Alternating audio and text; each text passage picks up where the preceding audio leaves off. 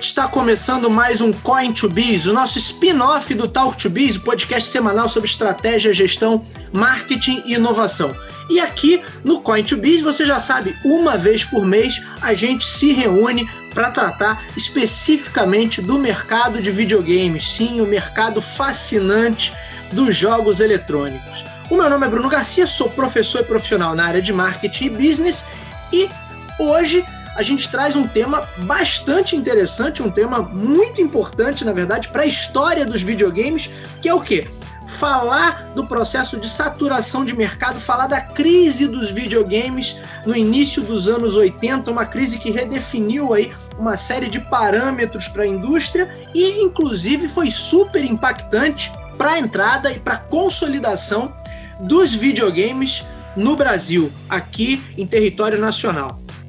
Para bater esse papo com a gente, eu trago um ilustre convidado, uma pessoa que eu tenho a honra de receber no nosso humilde podcast, que é o Marcos Garré, autor não só de um, minha gente, mas de alguns livros sobre a história dos videogames, roteirista e diretor do documentário 1983, O Ano dos Videogames no Brasil, um documentário que se você não assistiu, eu recomendo que você assista ele é também produtor da revista Jogos 80, uma revista que já tem aí 17 anos de história e que está produzindo um novo documentário que ele vai falar um pouquinho aqui pra gente, que é o Loading, nossos primeiros jogos de computador, onde ele vai contar aí um pouquinho da história dos jogos de computação naquela primeira fase ali, antes da ascensão de PC e por aí vai o, Marcos é uma das figuras que mais vem contribuindo, na minha visão, para o registro da história dos videogames em território nacional. Marcos, seja muito bem-vindo ao Coin2Biz. Obrigado desde já por,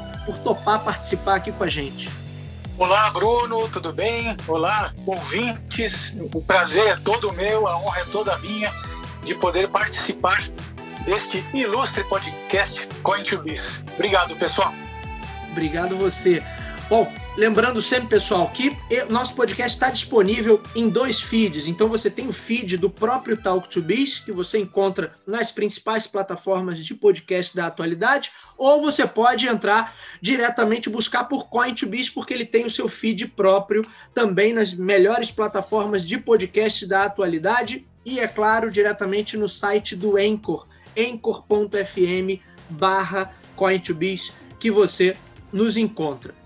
Bom, Marcos, a gente começa esse papo falando sobre crise. A gente tem um momento aí na história dos videogames que muita gente já ouviu falar, muita gente já, já teve algum acesso a essa, a essa informação, mas que pouca gente entende de fato o que aconteceu, que é o chamado crash dos videogames, né? que foi uma tremenda reviravolta na indústria ocorrida especialmente nos Estados Unidos e que teve consequências para o mundo todo, inclusive no Brasil. E aí o que a gente vai falar aqui hoje, né? Um pouquinho do que foi esse período nebuloso. Como é que ele mudou de maneira drástica o polo de inovação em games, migrando aí da América do Norte para outras regiões que passaram a dominar esse mercado, como por exemplo o Japão. Importante especialmente que impacto o crash na indústria de videogames teve para o mercado brasileiro. E além disso, que lições a indústria tirou disso tudo são alguns dos temas que a gente vai trabalhar hoje. E aí eu quero começar esse papo, Marcos, trazendo uma questão que eu, como professor da área de marketing, acabo trazendo muitos exemplos da história dos videogames para minhas aulas. E uma das coisas que eu coloco é todo, que todo mercado, quando entra num, num processo de saturação, quer dizer, você começa a ter muitos concorrentes e muitas ofertas parecidas, você acaba tendo um problema que é o chamado paridade em marketing, quando o consumidor começa a não ver muito diferença entre comprar de uma marca e comprar de outra, porque parece ser tudo a mesma coisa. E quase sempre, quando a gente tem uma situação como essa, o que está em jogo ali, ou que começa a ficar em evidência, pode ser a falta de qualidade, ou pelo menos a percepção de falta de qualidade. Olhando para o crash da indústria dos videogames, você acha que o que a gente viveu, que a indústria viveu, pode ser um resultado também de um excesso, de uma explosão na oferta, principalmente nos Estados Unidos, e por um descontrole, talvez, dessa qualidade da oferta que a gente tinha naquela época? Exatamente. Né? O que aconteceu nos Estados Unidos foi justamente isso. Diversos fabricantes, né, alguns até de fundo de quintal, querendo, né, para utilizar uma expressão pitoresca, tirar uma casquinha da novidade videogame, começaram a, a, a produzir, a criar jogos, inundaram o mercado com jogos de qualidade super duvidosa, jogos com, com muitas vezes baixa qualidade gráfica, com enredos extremamente repetitivos e alguns até descaradamente copiados de outros jogos já existentes, né? E passaram a oferecer então esses jogos no mercado americano, né? Isso decorreu de algo que aconteceu com a Atari, né? Quando a Activision se formou, né, foi formada pelo David Crane, o Gary Kitchen e outros profissionais que eram programadores da própria Atari, quando a Activision se formou e começou a, a querer lançar os, os próprios jogos, a Atari tentou processar a Activision para que impedisse então que esta produzisse e lançasse jogos e perdeu. Então é, essa a, a perda desse processo abriu uma porteira imensa porque daí diversas empresas passaram a lançar esses jogos sem que uh, eles fossem validados, por assim dizer, pela Atari. Então qualquer empresa, novamente, né, utilizando essa expressão, muitas de fundo de quintal, puseram uh, na praça, no mercado, cartuchos de qualidade super duvidosa, né? Inundaram o mercado com jogos ruins, com jogos péssimos, né? Jogos mal feitos, né? na maioria das vezes criados ali em toque de caixa só para se valer, para aproveitar daquele momento. Né? Um outro aspecto interessante que não podemos deixar de ressaltar é a, a, a baixa de preço né, dos primeiros microcomputadores domésticos, né, a, o aumento da oferta e a baixa de preço. Então, Commodore 64, TRS Color, o próprio Apple II, né, essa, esses equipamentos que num primeiro momento eram, eram um pouco restritos ou eram, eram caros, eles foram abaixando, né? O, o, valor foi sendo abaixado, eles foram ficando mais acessíveis e, e esses computadores tinham jogos sensacionais. Então, a, a, criança, por exemplo, ela com o videogame ela apenas jogava. Com o Commodore 64, ou com o Apple II, ou com o TRS Color, o TRS 80, ela podia não apenas jogar, mas vamos dizer, fazer um trabalho de escola, o pai podia imprimir uma, criar ali uma planilha, um documento de texto e imprimir, né? Eram programas um pouco rudimentares para a época, mas isso era possível.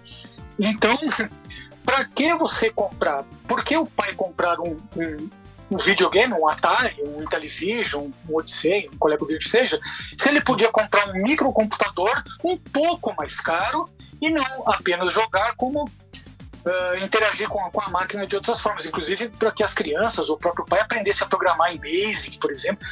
Então, tinha uma série de outras, outras utilidades. Então, Legal. isso é, basicamente essas duas coisas se mesclaram e fizeram que o, com que o Crash fosse uma realidade que acontecesse lá nos Estados Unidos. A própria Atari tinha também um modelo de computador, mas ela já tinha lançado nessa época ou ainda não, Marcos? Porque ela teve um modelinho Sim, de computador também, não teve? Exato. A Atari teve o Atari 400, depois teve o Atari 800, que eram microcomputadores de 8 bits, né? Que eram mais poderosos. Eles tinham, inclusive, jogos melhores, com melhor gráfico, com, com mais cores. Depois teve a linha XL, teve 800 XL, 600 XL. Então, respondendo a sua pergunta, sim. A Atari também tinha computadores. Eles eram muito mais caros né, que, um, que um Atari 2600, né, o VCS, lembrando que o Atari foi lançado no fim dos anos 70, né? Em Sim. 81, 82, 83 já, já era velho, o Atari 2600 já era vovô quase. O pessoal, a lenda urbana põe toda a culpa no jogo do ET, né? O famoso jogo do ET. Mas na verdade o, o jogo do ET é mais uma, vamos dizer assim, uma passagem que ficou como ícone, né, de um processo que já vinha se deteriorando há algum tempo. Tem até o documentário também Atari Game Over, que é muito interessante e fala sobre isso. Mas o, o jogo do ET foi meio que a gota d'água para um processo que já vinha em deterioração há bastante tempo. Agora, ô Marcos, essa, esse momento de crise na indústria norte-americana, isso teve consequências ruins para eles, porém consequências bem interessantes para nós que vivíamos aqui meio que à sombra desse mercado principal. Né? Fala um pouquinho para a gente dessa vinda, dessa abertura para o mercado especificamente brasileiro por conta do crash que acontecia pelos lados de lá, pelas bandas de lá. Exatamente, né? No, em 1983, que foi o, o, ano do crash, né? 83 e 84, o Brasil estava descobrindo os videogames. Olha que que coisa mais maluca, né? Nós sempre muito atrasados, né? Coisa de 6, 7 anos de atraso. Nós estávamos em 83, justamente, o título do meu livro e do documentário é O Ano dos Videogames no Brasil, porque sim, antes de 83, claro, os videogames eles, eles apareciam via contrabando, né? Ou a, as pessoas traziam, traziam esses equipamentos em, em viagens né, do exterior eles eram vendidos de maneira bem restrita, por exemplo, na Zona Franca de Manaus. Então, o, o aparelho, né, o videogame, ele já estava em, em, algumas casas aqui dos brasileiros. Em 77 nós tivemos o telejogo, né, que era um, uma variante do Pong. Em 79 o telejogo 2. Tivemos outras empresas que fabricaram telejogo, né? É, não, não só a, a, Filco Ford, mas nós tivemos outras empresas. Tinha o TV Bowl, que era famoso, tinha o, o, TV Jogo da Super Kit. Teve alguns que eram construídos até na forma de kit, viu em revistas de, de eletrônica você construía. Mas enfim, o ano de 83, então, quando lá nos Estados Unidos aconteceu o crash, aqui eles estavam chegando de maneira. É, ele deixou de ser um produto que vinha somente por contrabando ou era encontrado em poucos lugares para ser um produto que você encontrava em Mesbla, em Mapping, na Sears, em várias lojas de departamento, eh, estavam guardadas as devidas proporções no Brasil todo. Né? Qualquer pessoa podia comprar e não alguém que tinha um acesso privilegiado a uma aeromoça, um comissário de bordo ou a um contrabandista, não. Né? Então é uma quase que uma ironia do destino, né? Lá nos Estados Unidos a coisa estava morrendo e aqui a coisa estava explodindo em 83 com o lançamento do Odyssey pela Philips do Brasil, o Atari pela Polyvox, o Intellivision pela Sharp do Brasil, né, pela, pela Digimagic, depois pela Digiplay, e outros clones do Atari que nós tivemos aqui, como o, o, o Dactari, o VJ9000 da Dismac, né? Aqui a gente teve essa, essa coisa interessante. CCE, foram, era? É, o Super Game chegou já em, na UD de 1984. Então a gente teve esse fenômeno dos clones aqui no Brasil, que é uma outra coisa típica do nosso país, né? Cópias do produto, cópias, cópias de um produto, né? Licenciado oficialmente, o Atari pela Polivox, que eram mais baratos e deram a oportunidade de muita gente, que, muita criança cujo pai, cuja mãe não tinha dinheiro para comprar um Atari, mas comprou um, um Dynavision, por exemplo, ou comprou um Dactar, né, comprou um, um Onix Júnior depois de 84. Então, a, a, nossa história aqui no Brasil é cheia de, de, de particularidades, de peculiaridades. Né? Com certeza. Agora, é interessante você, como citou aí uma geração anterior, né, do, do fenômeno do Pong e de seus, suas dezenas de clone. Será que a gente pode dizer, o Marcos, que talvez tenha faltado por parte da própria Atari. Eu estou botando a responsabilidade nela, não que seja a única responsável, mas ela era a empresa mais forte naquele momento. E se a gente analisar o, o mercado de primeira geração, você tinha. Eu peguei um relatório, agora eu não vou lembrar a fonte, depois eu posso até pesquisar e incluir aqui no, no conteúdo, mas eu, peguei, eu, tive acesso a um relatório que mostrava que na, na época do, do, dos clones do Pong, você tinha, sei lá, só nos Estados Unidos mais de 60 clones de Pong diferentes. Quer dizer, diferente, né? Como se pudesse ser muito diferente um Pong do outro. Mas é, aí veio a Atari e lança o, o 2600, que aí é um fenômeno. Você tem ali uma, um ponto de ruptura né, com o mercado do que era do que ele passou a ser. E será que a própria Atari não conseguiu gerar um novo ponto, um ponto de ruptura no, aí nesse início de anos 80, porque você tem muita oferta. Um ponto muito bacana que você colocou é a questão da, dela ter perdido a ação contra. Oh, meu Deus. Activision.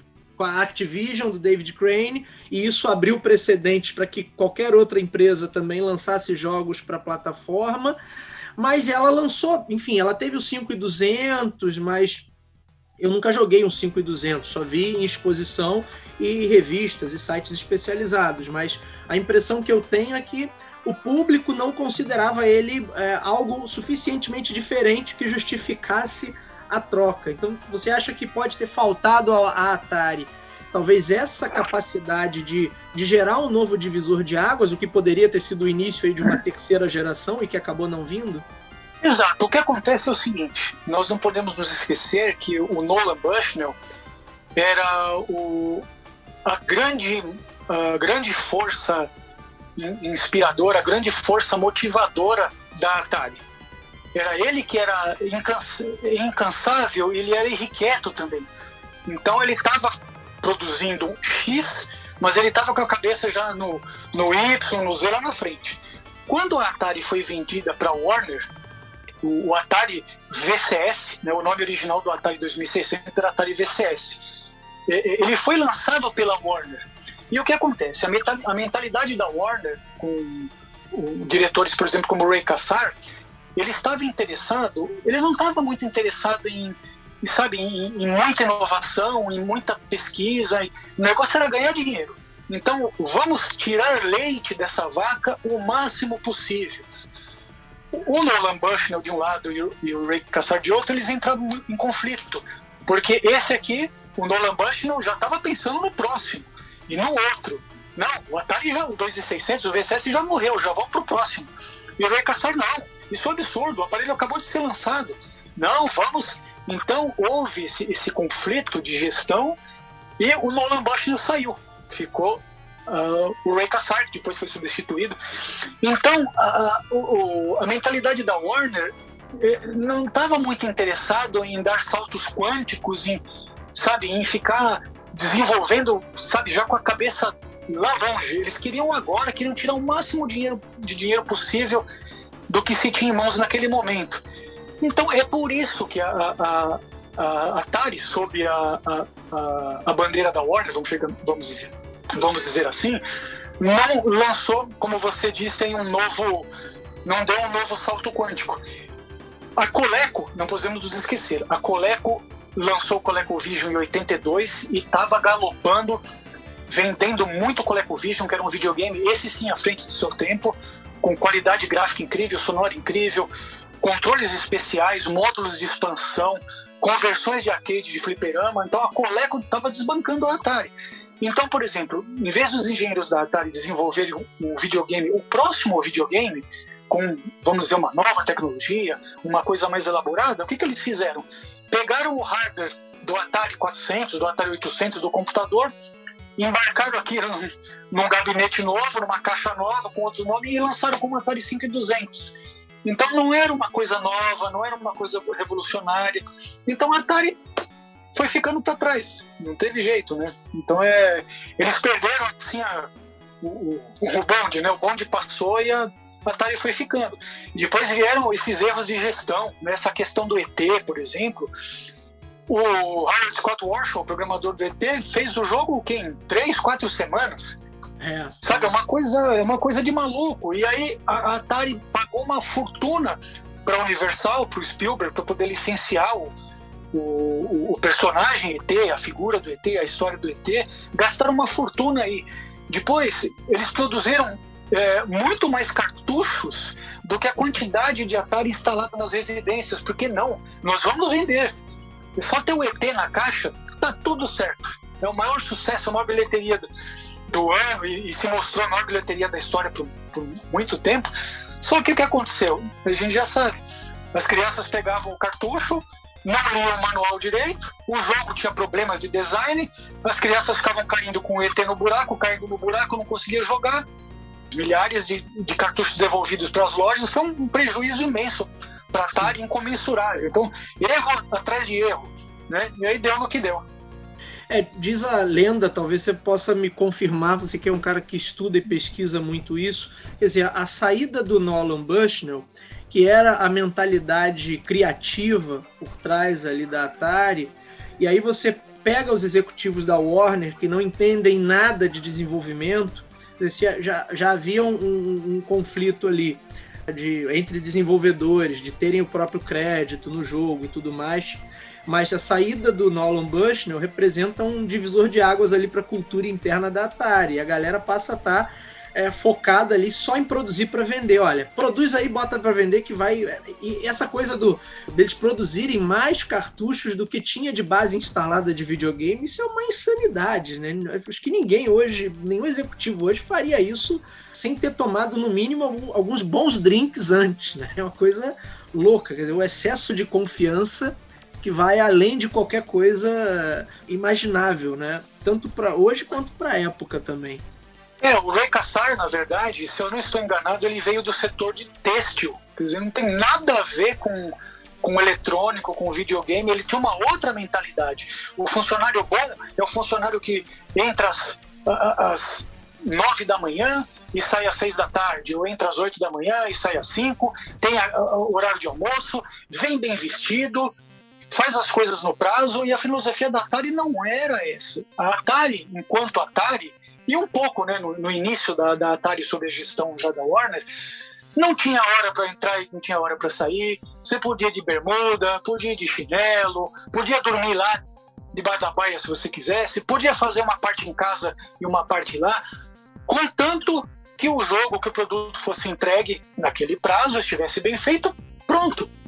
E a Atari era conhecida por ter festas extravagantes, gente utilizando droga, fumando maconha é, na banheira e, e, coisas assim escusas. Né? Então era uma outra cabeça. Quando você passa para um departamento, para um conglomerado da Warner, né? a Atari virou um departamento da Warner cheio de regras e restrições, de um, de um executivo como, como Ray Kassar, tinha uma outra mentalidade, é claro que, que, as coisas, que a coisa não ia dar certo e acabou com a, com a saída do Bushnell. O Bushnell diz que ele saiu e a Warner Kassar diz que eles mandaram o Bush não embora. Cada um fica essa, essa briga de ego aí para saber quem terminou o namoro com quem, né, Marcos? É, exatamente. Não, e, e, isso acaba, acaba, quer dizer, acaba não, acabou de fato com a, a, possibilidade ali, o espírito inovador dentro da Atari, né? Não que uma empresa, para ser inovadora, que ela necessite liberar para os funcionários o uso de entorpecentes, nem de fazer festas alucinantes, mas o, a essência da, da estrutura dela ali, que dava essa liberdade mais, por assim dizer, artística para os seus desenvolvedores, isso acabou indo pelo ralo com essa mudança na cultura, né? Com toda certeza é um fato importante para a gente entender a história. Exatamente, né? O, o, e tem outra questão, né? Justamente a, a, insatisfação com a forma, né, pela qual a, a, a Atari era gerida pela Warner e principalmente pela falta de reconhecimento do trabalho incrível que os programadores da Atari eh, faziam, desempenhavam, né? é isso que levou à saída de, de alguns programadores, alguns funcionários da Atari, eles deixaram a empresa e montaram as respectivas soft houses. Foi a, falta de reconhecimento, né? a falta de. como se eles fossem um funcionário como outro qualquer, que sabe, não, não, não, estamos diminuindo aqui o, o, trabalho das pessoas, mas você não pode comparar um David Crane com uma pessoa na linha de produção que coloca os cartuchos dentro da caixa e põe no saquinho, e, e, e, ou com a pessoa que carrega o caminhão que vai sair para para levar o produto para as lojas. Você não pode comparar. Os jogos só existem por causa dos programadores. E em dado momento, o Ray Kassar chamou os programadores da tarde de primadonas. É, eles não, não são diferentes de qualquer outra pessoa, não. Eles são funcionários como qualquer outro mais um erro. O que acontece? David Crane, é, Gary Kitchen, é, esquecendo o nome do, do, programador que saiu e criou a Imagic, esqueci o nome dele. Então as pessoas saíram de lá e criaram Activision, criaram Imagic, criaram essas outras empresas. Aí sim, pô, não precisa falar, né? Activision, de longe, foi a melhor soft house, a mais criativa, que produzia jogos com mais qualidade pro Atari e para outras plataformas daquela época. Então, mais um tiro no pé da Atari, né? Mais um erro. Sim, muitos dos principais jogos ali que são icônicos dessa geração vieram da Active. David Crane e seus é, era um quarteto, né? Seus, era um quarteto ali que foi. Exatamente. A gente pode dizer também, o Marcos, que essa, esse crash acontecendo de 1983 para 84, ele pode ser a causa desse deslocamento. De, a gente tem uma indústria que está focada e originada no mercado norte-americano. Pós-crash, essa indústria vem a, a ganhar, a florescer novamente já na mão dos japoneses. E ali ela fica, sei lá, por pelo menos duas décadas. Você tem Nintendo, Sega, posteriormente Sony, só muitos anos depois que vem a Microsoft de novo, de alguma forma traz a, a, a indústria, o centro das atenções de novo para uma empresa norte-americana. A gente pode botar isso na conta do Crash também? Olha, o, o Japão, ele já.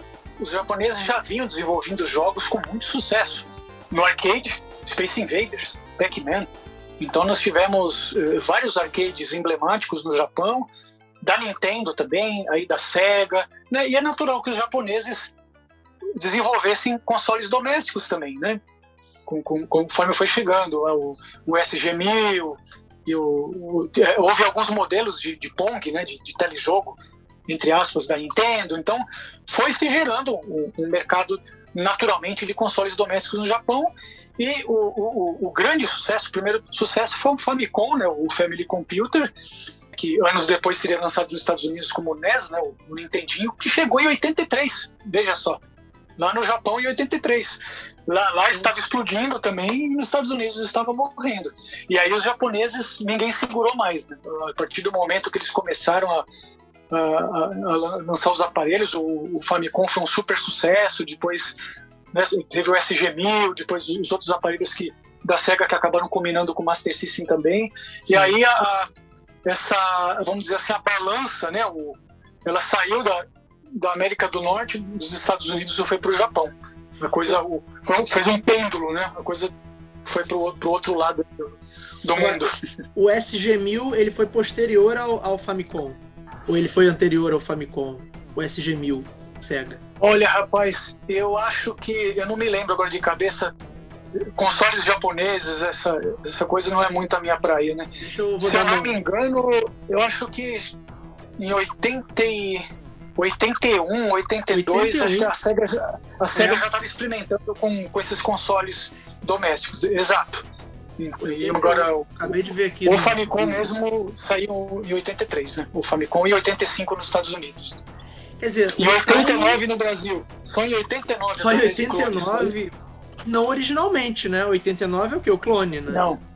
Em 89 saiu o Phantom System, foi lançado pela Gradiente. O Phantom System é um clone, não é um produto oficial ainda, né?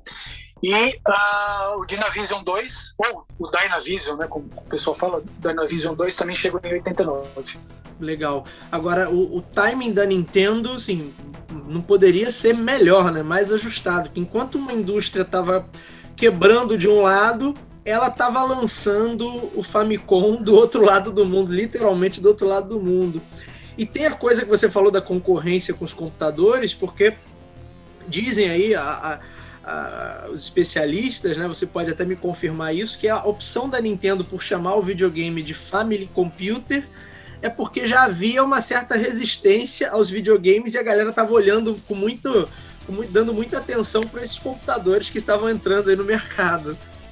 É, e veja só, nos Estados Unidos, justamente por, por causa do crash, eles lançaram o, como Nintendo Entertainment System.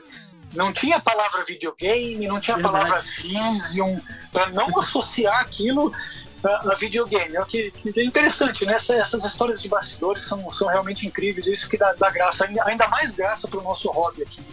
Com certeza, porque tinha um trauma tanto dos consumidores quanto dos próprios varejistas, né? De ter ficar com o videogame encalhado e não saber o que fazer com eles.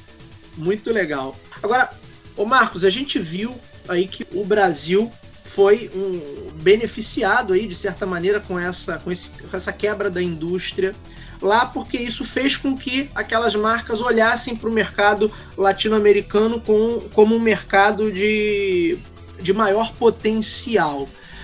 Agora, como é que ficava, né? Por exemplo, a Atari veio pela Polivox, mas você tinha a tal da lei da reserva de mercado que permitia, como você disse muito bem, a questão da, da de de eu clonar um aparelho, produzir a minha própria versão daquilo e não pagar nenhum nenhum royalty, nenhum termo de licenciamento, nem nada para a marca que de fato desenvolveu aquilo ali. Como é que a, a, a, marca sabia dessas questões e veio assim mesmo? Ou houve algum tipo de, de acordo com as marcas que já estavam produzindo aqui no Brasil? Como é que, como é que funcionou? Porque é uma situação, no mínimo, inusitada, né? Porque você tem uma, certa forma, uma pirataria oficializada pelo, pela lei, mas ao mesmo tempo a marca original também começa a vender naquele mercado. Como é que, como é que funcionou isso na prática, Marcos? Olha, essa questão da reserva de mercado, e não só da reserva de mercado, mas do, do, protecionismo que o Brasil sofria naquela época, não podemos nos esquecer que nós estávamos ainda sob o jugo da, da ditadura militar, né? sob o jugo dos militares. Sim. Então o Brasil era fechado. Era fechado, queria se conter o, o envio de dólares para o estrangeiro de toda forma, a, a, reserva de mercado, na verdade, ela era uma, ela começou como uma política, mas depois ela virou lei, de fato, em 84. E a reserva, na verdade, inicialmente ela era voltada só para os microcomputadores, só para equipamentos que tinham microprocessador, que tinham microcontrolador, era para computador, para que empresas nacionais aprendessem né, e desenvolvessem essa te tecnologia aqui. Porém, era uma coisa meio confusa, Bruno, porque Sabe, o videogame, ele não é um computador, mas ao mesmo tempo é, porque ele tem ele tem microchips, ele tem, tem um memória, então né? É, era uma coisa nebulosa, você não sabia direito o que podia, o que não podia, sabe? Então é, é, confuso. Essa coisa da reserva de mercado é uma coisa confusa, mas o que interessa saber é que o Brasil era, ele era protegido, ele queria ser blindado do que acontecia lá fora. E para falar a verdade, Bruno, nessa época, o, o, o Brasil era muito pouco conhecido no mundo, né? não tinha hum, projeção alguma, vamos dizer, era samba, futebol, sabe? Não, no ninguém máximo, queria saber né? do Brasil. Na no época. Não queria. É, infelizmente, a realidade é essa. E você acha que uma Warner, tendo uma dor de cabeça incrível, com, com produtos encalhando, baixíssima venda, o Crash explodindo, batendo na porta. Você acha que a Atari ia se preocupar com um país de terceiro mundo que fabricava uma cópia do produto? Eu nem ficava sabendo, não estava nem aí. Sabe, essas empresas. E tem outra, né? O Brasil ser tá fechado, blindado contra coisas do estrangeiro, essas empresas elas, elas não podiam, não podia entrar empresas diretamente aqui. E não é só em questão de eletrônico e computador. Você pega brinquedo, por exemplo. É, quando eu era criança, eu, eu, sou de 1973. Quando eu era criança, a Estrela era a fabricante de brinquedos. Sim. Tinha Estrela, tinha Troll, tinha Mimo, tinha Gulliver. Então você não tinha Hasbro aqui. Você não achava um, um Monopoly da Hasbro na prateleira. Não. Você tinha o Banco Imobiliário. Porque as empresas de fora, elas não podiam entrar aqui. Não podiam. Por, elas só poderiam, de alguma forma, se fossem os, os, sócios majoritários fossem brasileiros, o pessoal fosse todo brasileiro. Não, é era outro mundo. É difícil explicar para quem está vivo hoje como era naquela época. Então, assim, voltando. No fim dos anos 70, começo dos anos 80, os videogames começavam a chegar, como eu falei no início, via contrabando, ou em viagens internacionais, ou a venda de maneira muito reduzida na Zona Franca. Então, a, a palavra videogame, que até então não existia, começou a se tornar uma palavra no âmbito familiar. As famílias começavam a, a, a olha que absurdo se você pensar, começavam a, a, entender que existia uma coisa chamada videogame. Olha que coisa interessante se você parar para pensar. É, é, isso não existia e passou a acontecer. É o que eu falo. Parafraseando um, um amigo meu, Luiz Bonacorsi, eu falo assim: o videogame, os jogos eletrônicos de maneira geral, eles, eles não foram uma coisa que foram passadas de pai para filho. Foram Sim. uma coisa que surgiram na minha geração. Eu vi isso aparecer. Né? Então, isso aos poucos começou a chamar a atenção dos, dos empresários, a pessoa ali que tinha uma assistência técnica, de repente ela começava já a transcodificar um Atari para ficar colorido na televisão, o outro ali já fabricava uns cartuchinhos de fundo de quintal, e a coisa foi tomando vulto, foi aumentando, chamou a atenção de uma gigante com uma gradiente, na época era uma gigante, uma Philips, uma gradiente, que também viam o sucesso que fazia no exterior, né? Então, assim, essas empresas, elas acabaram licenciando a, a, a Philips do Brasil, como o próprio nome diz, ela já estava no Brasil. A Philips já, já era, era a maior uh, fabricante e vendedor de televisores do, do, mundo. Então a Philips já estava aqui. É, a Sharp, a Sharp do Brasil também já estava aqui. Então a Philips trouxe o Odyssey, que na Europa era conhecido como Videopack, nos Estados Unidos é Odyssey. Então a Philips trouxe o Odyssey para cá e lançou em 83. A Sharp licenciou o Intellivision da, da Mattel Electronics. Então trouxe o Intellivision para cá oficialmente. E a Gradiente licenciou a Atari. Né, o, os executivos da Gradiente. Essa história é muito interessante, está até no documentário. Eles viram a Atari na, na, feira CES, lá nos Estados Unidos, na Consumer Electronic Show, e ficaram encantados e licenciaram. Só que, paralelamente a isso, essas empresas menores, observando como o, o Brasil era, era protegido e havia esse protecionismo contra coisa do exterior, começaram a lançar os produtos. Então, uns cartuchinhos de Atari aqui, um, um Dactari aqui, um, um, Top Game da Bit Eletrônica que nasceu, que saiu em dezembro de 82, o Dactari em abril de 83. Eles pegaram o produto, desmontaram, entenderam como funcionava, é, recriaram esse produto, só que inteligentemente ou malandramente, como você queira, mudaram o formato do gabinete, mudaram a cor, mudaram o nome, puseram a caixa em português. Então, em vez do Atari, você tinha o Dactari. Aqui é interessante, né? Em vez do Atari, você teve o Top Game da Bit Eletrônica. Né? Em vez do Atari, você teve o Dismac VJ9000. O Dismac era uma fabricante de computadores e calculadores. Então o pessoal começou a lançar isso e lançava uma coisa aqui, passava um tempinho, opa, não aconteceu nada, não pegou nada, não tive problema nenhum. Aí eu vou lançar mais um pouco aqui. Aí outra empresa, eu lancei esse e não acontecia nada, porque a, a gente era protegido. Essas empresas não ficavam nem sabendo da, da existência. E uh, esses clones foram sendo lançados. A, a Dinacom lançou o Dinavision, que vendeu muito, e alguns até com melhorias em relação ao, ao próprio Atari. O Dinavision, por exemplo, ele tinha saída frontal de, joystick. Você não, você não dobrava o joystick, não quebrava. Tinha o Dynastic, que era aquele joystick no formato de um manche de avião. Eu tive. O eu Dynavision, você desligava o Dynavision, em vez de ficar a TV aquele canal fora do, do ar, a tela ficava preta, ele silenciava. O Onix Júnior tinha um botão de pausa.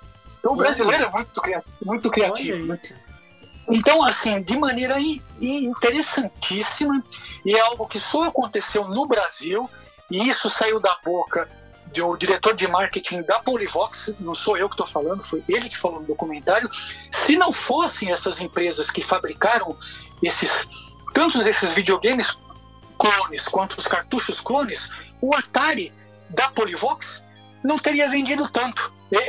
essas empresas que fabricaram os clones, elas acabaram ajudando a disseminar mais ainda tanto a marca Atari quanto o videogame, quanto nova forma de entretenimento, de brinquedo no Brasil. Se você pensar isso, é uma coisa absolutamente maluca. É o pirata, eu vou, eu vou colocar um entre aspas aqui no pirata, sim, tá? Sim, é, O, é o pirata e o original caminhando lado a lado, o oficial, né? E um se auto-beneficiando. Enquanto o Atari custava, eh, no lançamento, ele custava 194 mil cruzeiros. Você pagava num clone 140 mil, 130, 150, e os cartuchos, clones, eram bem mais baratos e tinham muito mais variedade. Enquanto quando o Atari foi lançado, em setembro de 83, ele foi lançado, salvo engano, com 25 títulos. Empresas, por exemplo, como a Canal 3, que foi uma, uma grande fabricante de, de, cartuchos clones de Atari aqui, aqui de São Paulo, já tinha 100 títulos. Quer dizer, então, por quê? Eles não pagavam os devidos royalties às empresas de fora.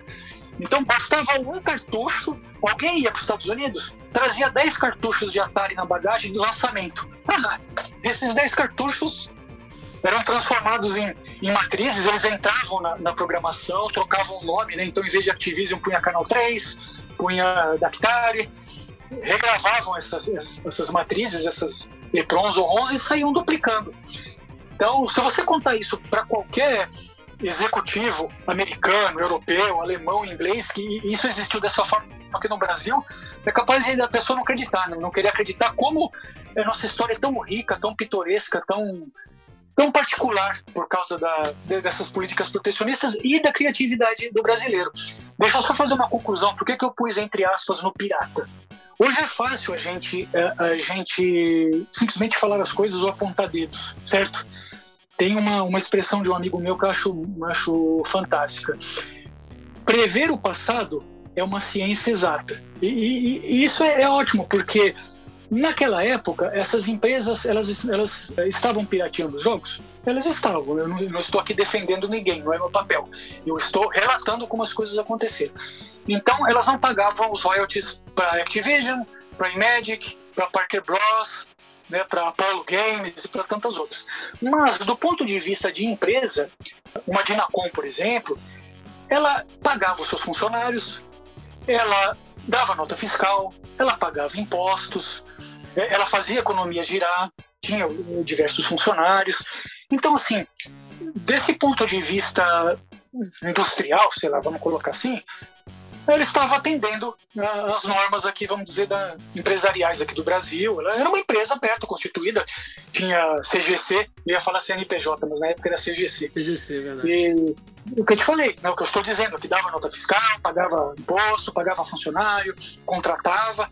Então, se por um lado, né, a coisa de você não repassar os royalties para o exterior, e na época era proibido enviar não é, nem, nem se, se o, o, proprietário de uma empresa dessa quisesse pagar royalties, ele não conseguia, porque era proibido pagar é, valores relativo, relativos a royalties para empresas do estrangeiro, tamanha essa, essa proteção do mercado.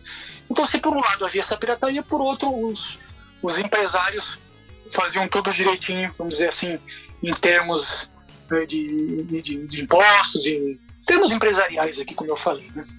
É que, na verdade, tecnicamente, nem seria uma pirataria porque eles estavam amparados por lei, né? Então havia uma, uma lei ali, ou minimamente uma política que incentivava essa postura, quer dizer, eles estavam protegidos ali legalmente e estavam agindo dentro das normas e das possibilidades que eram colocadas ali para eles. Então eu não. Eu é, não... E, e, tem um caso que eu, é interessante relatar, desculpa cortar, Bruno, não, eu não. lembrei agora, senão eu esqueço. E, e veja só, e, e, há um caso pelo menos que ampara ou amparou o que nós estamos dizendo. A Sinclair, que era uma, uma famosa, uma grande produtora de microcomputadores na Inglaterra, que lançou os ZX81, depois lançou os ZX Spectrum, ela processou a Microdigital, que era uma empresa nacional que produzia clones de microcomputadores, porque principalmente os microcomputadores eles eram clonados também. Então nós não tivemos o ZX81, nós tivemos o TK82C, tivemos o TK85, o TK83, o CP200. Então a Sinclair processou a Microdigital aqui na, numa, na corte aqui no, no Brasil, né? Não sei se é corte que fala, mas tudo. E, mas perdeu. por que será que perdeu? Né? é óbvio que o, que o Brasil é da ganho de causa aqui para a nossa empresa. Então, se tentou fazer essa, processar, impedir isso, processar tudo, mas a empresa de fora não ganhou. Aí a, a porteira a porteira se abriu de vez, né? Todo mundo fabricava. Nós tivemos inúmeros fabricantes de cartuchos clones de Atari. Inúmeros. Seguramente mais de 200 fabricantes de cartuchos clones de Atari. Caramba. Várias empresas clonaram computadores, Prológica, Microdigital. Nós tivemos empresas que, que clonaram Apple II. Teve a, a, a Microcraft, a Nilmar, uma infinidade de, de, de fabricantes de, de, computadores clones, de periféricos e, e, de videogames, como nós falamos.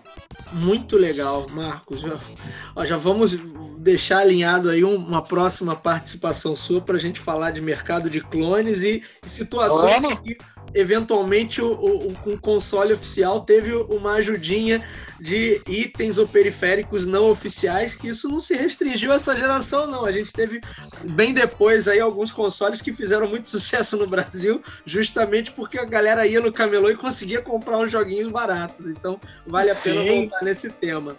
Marcos, está muito Exatamente. Bom. Posso só comentar uma coisa? Claro, só comentar uma, uma coisa rapidinho? É uma coisa mais, mais é, geral.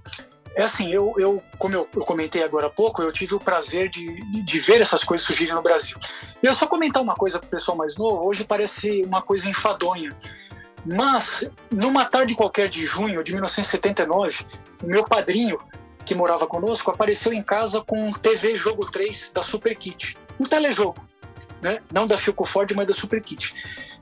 Uma TV de 14 polegadas, a famosa Topodídio da Philco. E quando eu liguei aquilo e vi aquela imagem pela primeira vez, é, assim, é uma coisa indescritível, que eu falo, pode ser um pouco enfadonho para quem é, mais novo e para quem está acostumado com tecnologia. Mas pela primeira vez na vida, e eu brinco, e longe de ser a última, eu, com um controle na minha mão, eu fiz algo se mover na tela da televisão, algo obedecer à minha vontade. Então o televisor, ele deixou de ser uma coisa passiva para ser algo ativo, interativo. Sabe, é, eu, eu, mexia no, no potenciômetro do, do telejogo e aquelas barrinhas mexiam e você ficava assim sabe? É, é, é enfadonho, tá? É enfadonho, mas era assim, foi uma novidade, uma coisa tão, tão diferente. E você pensar que o sinal que estava na televisão, a imagem, ela estava sendo gerada ali naquele aparelho, não é uma coisa que estava sendo transmitida de uma emissora, não era um filme, um desenho, uma telenovela, você estava controlando aquilo. Foi uma coisa que, que explodiu o cérebro. Eu tinha o quê? Seis anos de idade, em 1979, e foi uma coisa assim, fabuloso. Eu imagino que foi algo parecido quando a, a, televisão aportou no Brasil pela primeira vez, quando o rádio aportou no Brasil. Então, pessoal mais novo, parece ser bobo, parece ser uma coisa enfadonha, mas tenho uma certeza que aquilo foi uma coisa praticamente mágica. Com certeza. É, é, a galera que já nasceu aí na época de smartphone e tudo mais não, não sabe o que é essa sensação né, de você ver aquela mágica acontecendo, e como você, como eu vi também, e outros da nossa geração viram essa mágica acontecendo pela primeira vez. Então, realmente é uma coisa é, de marcar a sua vida, né? Marcar, ter aquele momento de ruptura, até ali e de, dali em diante. Agora, Marcos, está muito bom o nosso papo, mas a gente está chegando no limite aqui do nosso horário. A gente vai encerrar. Que, que lições a indústria tira do Crash por exemplo, muitas pessoas dizem que a Nintendo tinha políticas extremamente restritivas em relação ao desenvolvimento de jogos, porque era uma lição que ela tinha tirado da crise com a Atari. Quais são as, qual é o aprendizado em relação ao Crash de 1983 e, e, e, e o que a indústria levou para esse mercado depois desse aprendizado? É, essa é a pergunta de um milhão de dólares, né? É... Ah, eu acho que é, isso, né? A gente, as empresas, os, os empresários ou as pessoas de maneira geral, você não, não pode achar que uma coisa é, é garantida, né? Não pode contar com ovo, usando uma expressão até meio feinha, não pode contar com ovo na galinha. Você tem que, sabe? Nada está garantido, ainda mais hoje que as coisas acontecem numa velocidade incrível. As coisas estão sempre mudando. E, e, ter isso em mente, o mundo, é, por mais é, clichê que seja isso, o mundo está em constante mudança, as coisas, o que a gente sabe hoje, daqui a, sei lá, uma hora pode não ser mais, pode ser metade do que você sabia, então, sabe, tem que realmente estar tá sempre antenado tudo que está acontecendo, não pode querer uh, achar que, sabe, que as coisas estão garantidas, que e acho que essa é uma grande lição, né? E valorizar, valorizar a, criatividade, né? Deixar, permitir que, que as pessoas sonhem, porque a gente vê isso, né? Muita gente sonha, tem muitas ideias, mas acaba não fazendo nada, não, não realiza porque, não sei, não confia no próprio taco, então é, é derrotista, acha que as coisas não podem acontecer. Veja esse caso mesmo, né? O videogame morreu e pouco tempo depois ressurgiu, né? Ressurgiu até mais forte explodiu de fato mesmo e está aí até hoje e não vai acabar. Hoje o videogame e o computador para jogar eles estão muito equiparados, né? Até os, os, computadores hoje bem equipados eles são até melhores que os videogames. Então é, é prova de que, sabe, a, a coisa pode ressurgir aí até melhor, como, como ressurgiu aí no, no caso dos videogames. Né? Muito legal. Marcos, Obrigado demais por ter participado desse papo aqui com a gente no Coin to Biz. É, fala do teu trabalho fala do seu documentário novo que você está produzindo para a galera poder acompanhar e deixa suas credenciais, site, enfim, para a galera acompanhar o seu trabalho e seguir sua, sua produção aí de conteúdo. Muito bem, pessoal. Em relação ao documentário, né, já faz uns dois anos, infelizmente nós tivemos que parar um pouco por causa da Covid. Eu e um grande amigo meu, Carlos Biguetti, um jornalista italimbado já de 20 anos de experiência em emissoras de TV e tudo mais, fizemos um crowdfunding, né? Esse crowdfunding foi feito em 2019, acho, nossa, me deu branco, 2018, 2019. E a, o nosso intuito que é contar uh, a história, ou, ou, mostrar, demonstrar às pessoas que houve, né, antes do PC que temos hoje, antes do Macintosh, houve uma história da microinformática no Brasil, uma história que se misturou até certo até certa feita, vamos dizer assim, com os primeiros videogames. Então nós tivemos várias linhas de microcomputadores que, como os videogames eram clonados de equipamentos que vinham de fora, e esses, esses computadores tinham jogos incríveis. Eles tinham jogos guardados as devidas proporções, as devidas proporções muito melhores que os jogos de videogame do mesmo período, com melhores gráficos, com som, música, jogos com enredo mais detalhado, jogos com final. O jogo tinha um enredo, tinha final, coisa que no videogame não tinha. É, jogos que você carregava de fita cassete ou carregava de disquete, que você conseguia copiá-los mais facilmente. Né? Para você copiar um cartucho, você tinha que ter um gravador de pronto, então era uma coisa muito complicada. E houve todo um, ecossistema em volta desses computadores. Então tinha soft houses que copiavam joguinhos que também vinham de fora e também eram, eram copiados e vendidos aqui. Então você ia até lá, você ficava no balcão da soft house lá, esperando no balcão, você dava fita cassete, você escolhia o joguinho no catálogo, eles iam lá e gravavam o joguinho na fita ou no disquete. Tinham as primeiras revistas que começavam a falar disso, como a Microsistemas, a, a Micro e Vídeo, os lojistas que começaram a vender esses microcomputadores até em lojas de departamento como MAP, Mesbla, uh, os jogos nacionais, nós tivemos alguns jogos criados no Brasil. Então, tudo isso daí vai estar nesse documentário chamado Loading, Nossos Primeiros Jogos de Computador, que está em produção, só, só não ficou pronto ainda em virtude da Covid. Inclusive, o meu amigo Biguete pegou Covid, né, ficou umas, umas quatro semanas muito mal aí. Então estamos retomando agora. Entrevistamos várias pessoas também, assim como no 83, pessoas da indústria, pessoas programadores, pessoas que vêm trabalhou nesses clubinhos, ou então que trabalhou vendendo computador. É, os primeiros criadores de jogos nacionais, como o Renato De Giovanni, Luiz Fernandes de Moraes, Maurício Bussabi, Divino Leitão. Então estamos produzindo. Muito deve, deve ficar pronto aí, acho que até o fim desse ano. Fora isso, tem a revista Jogos 80, que eu edito com, com amigos, com o meu amigo Eduardo Lucas, vai fazer 17 anos. É uma revista que ela era PDF, mas agora ela virou revista impressa de um tempo para cá também sobre videogames e microcomputadores antigos. Vocês podem conhecer www.jogos80, o 80 é numeral, .com.br. Temos lá até a edição de número 24, a 25 vai sair agora em julho, uma revista semestral. Né? Fora isso, eu vou para o meu sétimo livro, eu, vou lançar, eu devo lançar pré-venda assim se essa semana aqui entra outra, um sétimo livro sobre a história dos jogos eletrônicos, que é um adendo ao meu livro anterior, que é aquele livrão grosso, que tem as duas edições expandidas e revisadas, o 1983 mais 1984, quando os videogames chegaram. Eu atendo que eu vou lançar com coisas novas que a gente descobriu desde 2016 para cá. Então, uma novidade que vocês estão sabendo em primeira mão. Né? Fora isso, eu também faço parte da revista Espectro, é uma revista luso-brasileira que a gente faz com, com o pessoal de Portugal, meu amigo Felipe Veiga, a gente edita essa revista também. É, tem mais, mais um monte de coisa que a gente faz aí. Né? Bacana, ó, eu quero. Onde é que, onde é que a gente faz a reserva lá da pré-venda do, do livro? É. Eu quero o meu, eu quero o meu. Eu quero, senão fica esgotado, igual o último. E eu, eu adoro o livro. Pois é, rapaz. Ter aqui, para eu poder pegar. Tô vendo. Olhar. Tô vendo, não pode deixar. Legal. Marcos, muito obrigado pela sua participação. Espero ver você mais vezes aqui pelo Coin2Biz. Pessoal, Hoje nós vamos ficando por aqui. Muito obrigado pela audiência de vocês e nos vemos na próxima. Até lá, um abraço a todos.